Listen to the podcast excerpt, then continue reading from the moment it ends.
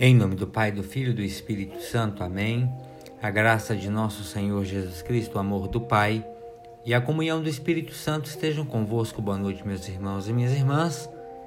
Quero rezar com vocês nessa noite o Evangelho de São Lucas, capítulo 11, dos versículos 29 a 32. Naquele tempo, quando as multidões se reuniram em grande quantidade, Jesus começou a dizer: essa geração é uma geração má. Ela busca um sinal, mas nenhum lhe será dado, a não ser o sinal de Jonas. Com efeito, assim como Jonas foi um sinal para os ninivitas, assim também será o filho do homem para esta geração.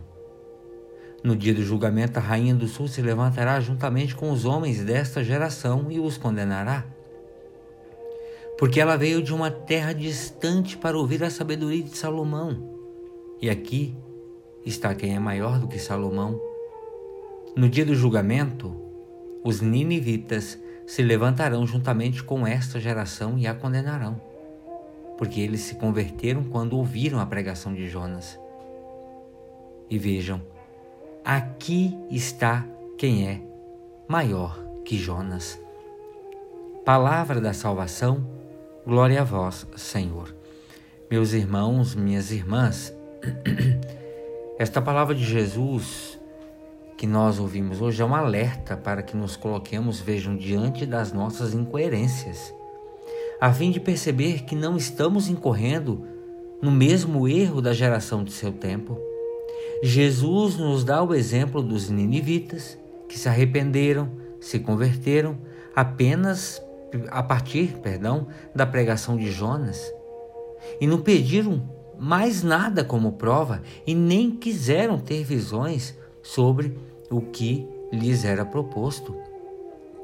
Do mesmo modo, modo a rainha de Sabá, que ficou maravilhada com a sabedoria de Salomão e seguiu seus ensinamentos com inteira confiança nas suas sugestões. Vejam, Jesus é a palavra de Deus que se fez carne e veio até nós para nos direcionar e nos ensinar a assumir a vida da graça que nos foi prometida, depois que perder, perdemos a nossa identidade. Identidade que era, era e é semelhante àquele que nos criou. Essa identidade foi perdida por causa do nosso pecado. E todos nós sabemos que ele veio, ele, o Filho de Deus, veio ao mundo com a missão específica de nos salvar da destruição eminente a que o pecado nos impôs. Por isso, Jesus é o grande sinal de Deus para nós. Agora vejam, no entanto, nós, assim como aquela geração má que conviveu com ele, ainda não nos conscientizamos disso. E às vezes pedimos ao próprio Jesus sinais para acreditar na Sua palavra. Pela nossa incredulidade, nós continuamente estamos perdendo a grande chance de nos apossar de bênçãos que nos foram preparadas.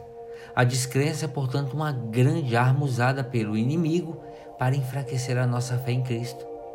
Por isso mesmo, nós vivemos pedindo provas e querendo ver sinais, quando, sem nenhuma preparação, abrimos aleatoriamente a Sua palavra, tentando encontrar respostas que estejam de acordo com os nossos interesses. Precisamos tomar consciência de que a nossa geração é mais abençoada que a geração dos ninivitas e da rainha do sul, a rainha de Sabá nós somos privilegiados porque o próprio Jesus, quer dizer, a nossa própria salvação veio a nós como mestre, como redentor, e a sua palavra é a garantia que temos de que o Pai nos perdoa, de que o Pai nos acolhe com amor e com misericórdia, apesar das nossas transgressões. Meu irmão, minha irmã, você ainda espera outro sinal a não ser o sinal da cruz? A palavra de Deus lhe basta para que você volte atrás e se arrependa e tenha vida nova?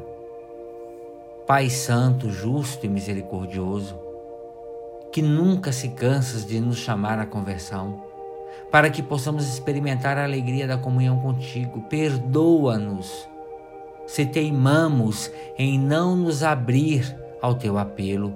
Perdoa-nos se hesitamos em abandonarmos a ti, pedindo sinais extraordinários e garantias seguras a ti, que para nos salvar perdestes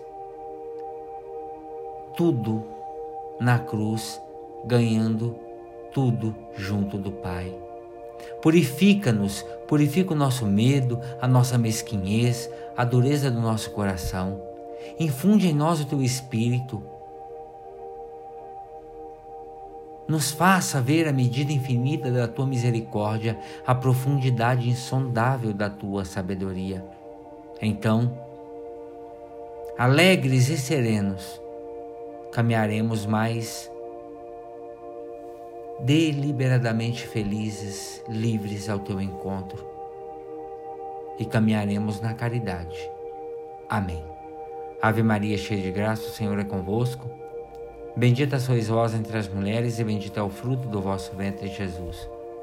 Santa Maria, Mãe de Deus, rogai por nós, pecadores, agora e na hora de nossa morte. Amém pela intercessão da bem-aventurada Virgem Maria, do seu boníssimo esposo São José, desça sobre cada um de vós a bênção e a proteção de Deus Todo-Poderoso, Pai, o Filho e o Espírito Santo. Amém.